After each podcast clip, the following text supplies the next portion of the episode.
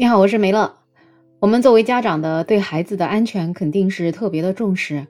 如果你的孩子花了很长很长时间做了一个非常危险的玩具，你会怎么处理呢？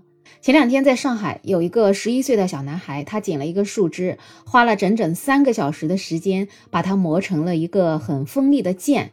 他的爸爸觉得他磨得太尖锐了，他怕孩子伤到自己或者是伤到别人，所以就想跟孩子商量把它没收掉。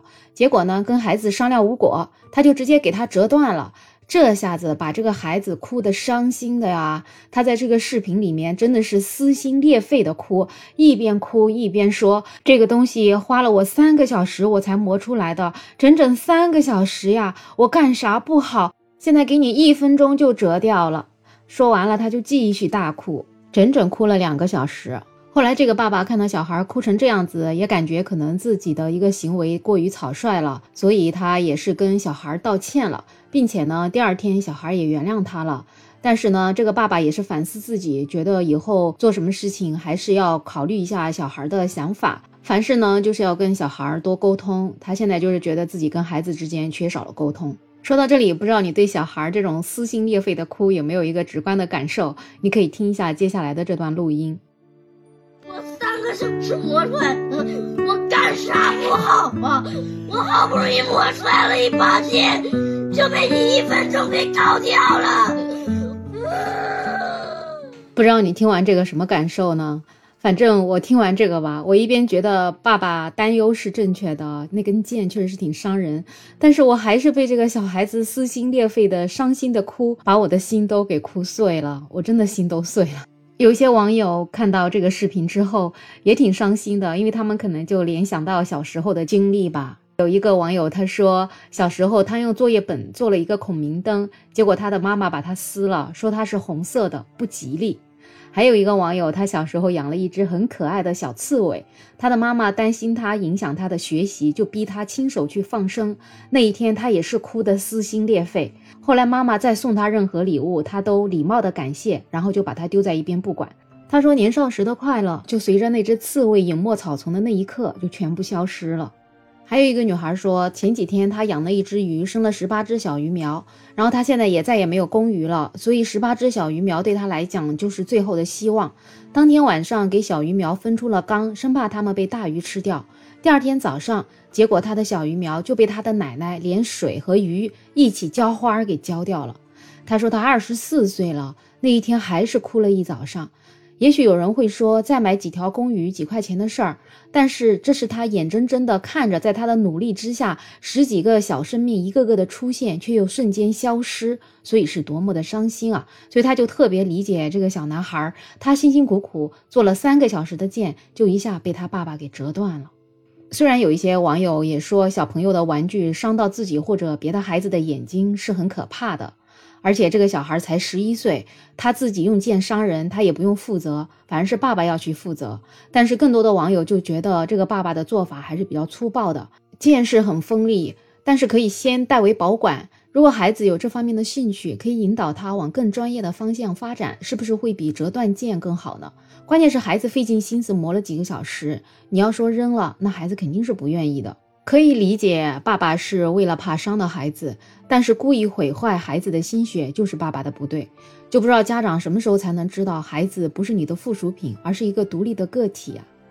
如果说前面这些网友说的还比较中肯或者说理性吧，接下来这位网友说的真的是蛮戳到我的心的。他说：“别怪孩子什么都没兴趣，什么都不会，因为根本就没有机会。你折断的不是剑，是翅膀。”不管什么时候，似乎都会有这样的家长，不会跟孩子好好沟通，自以为是用自己的方式爱着孩子，还美其名曰为你好。为什么中国父母还是永远不明白什么叫做尊重呢？总是自以为是的把自己的想法强加于孩子，自己专断，真的是会伤人的心。心悲伤了，永远会有疤痕，永远都会有阴影。有时候作为家长的，自己也要多看看世界，多学习知识，让自己的眼界也进步一点。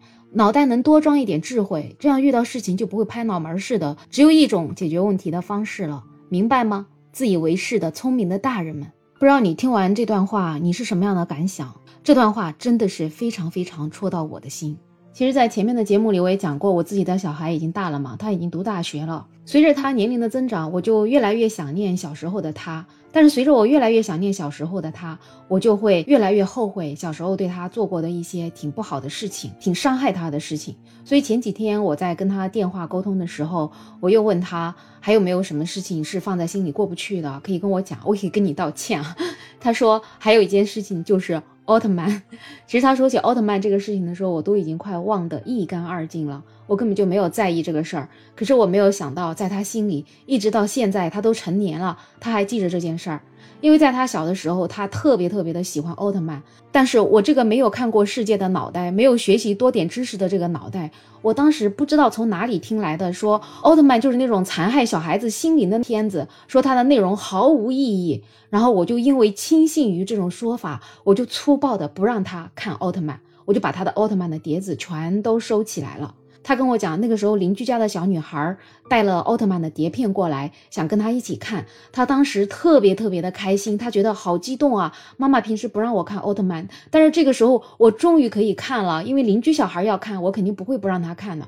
结果那个时候我还是没有让他看，所以这件事情在他心里他就特别特别的伤心，一直记到现在。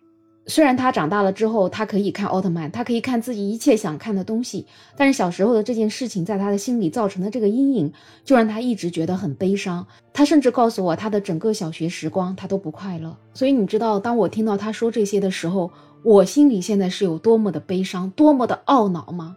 真的，我一直在反省我对他做过的那些事情，那些训斥他、骂他的事，但是我都没有想到，对他造成阴影最大的就是奥特曼这样一件事情。我就完全以我当时的一个认知，我就粗暴的阻挡了他去看他当时最喜欢的、最要追求的这件事情。所以，我我只能在那天的电话里，我跟他道歉，我真的跟他道歉。我作为一个妈妈，我很不称职，我没有学习，我就上岗了。然后我上岗了之后，我也不怀着一颗心去包容你，凭我自己随便不知道在哪里听来的那种流言蜚语，就阻止你最喜欢的这个事情。我只能跟他说，你现在有任何需求，你跟我讲，我能够尽我的一切满足你，用我来弥补当时对你造成的这种痛。我也不知道我这样子说，我的小孩能不能真正的从这个阴影当中走出来。但是不管怎么样，小时候对他的这个伤害已经造成了，而且我也是真的真的特别的懊恼。我这个当时自以为是的聪明的大人，做了一件世界上最愚蠢、最愚蠢的事情。我以爱着他的名义，我以为他好的名义，伤害了他这么多年。我甚至都不敢肯定，他现在这种特别社恐的性格，是不是因为我当时对他的一些约束造成的？所以，我真的特别认同那位网友说的：“你折断的不是剑，是他的翅膀。”而我当时不允许他看的，不只是奥特曼，还有他对未来的追求，还有他的梦想。